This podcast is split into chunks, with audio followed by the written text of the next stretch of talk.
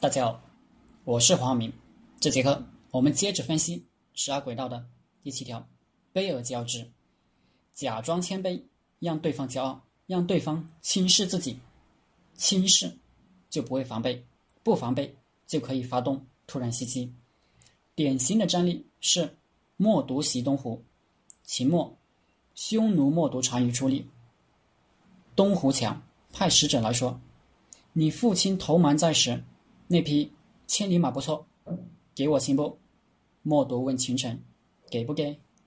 群臣都说东湖无礼，先君的千里马是我们的国宝，怎么无缘无故给他？默读说，与邻为善，还爱惜一匹马吗？给他。过一阵子，东湖使者又来了，说你老婆那么多，送一个给我呗。群臣皆怒，说东湖无道。竟然找我们单于要胭脂，发兵打他。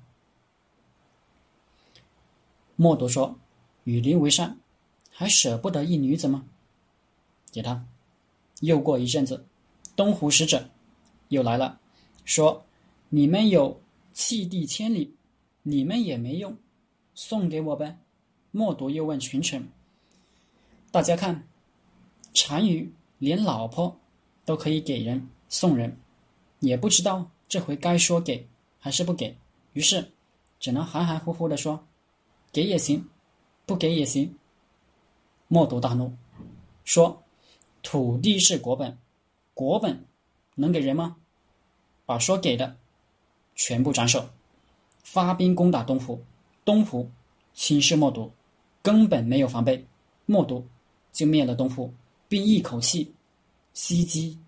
越是南并楼烦、白杨、河南，就是现在的内蒙古河套地区，北清燕代，一举收复了秦朝时蒙恬秦夺的匈奴土地。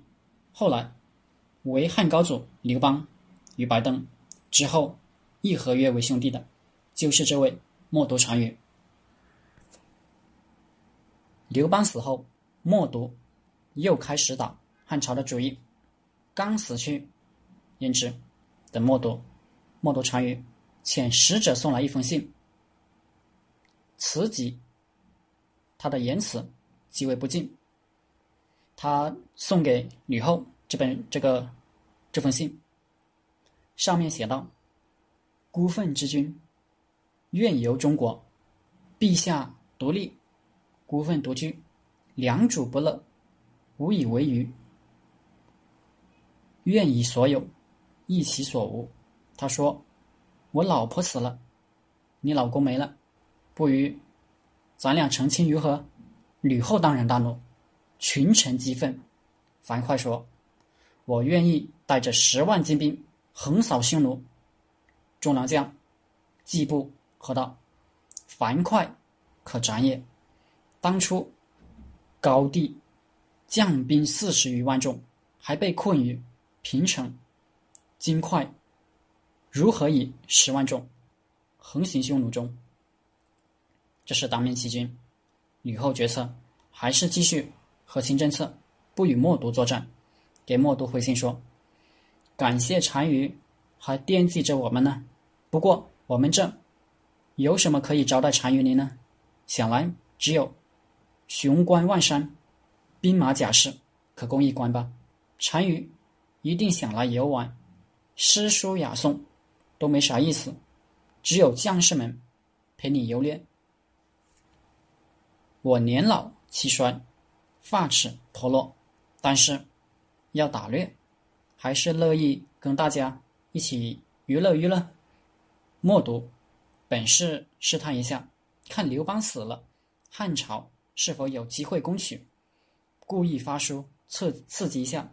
看吕后，大局在握，也就作罢，赔礼修好。好了，这节课就和大家分享到这里，大家可以加我的 QQ 微信幺零三二八二四三四二，我们一起讨论读书、创业、企业管理、团队管理、互联网投资。谢谢大家。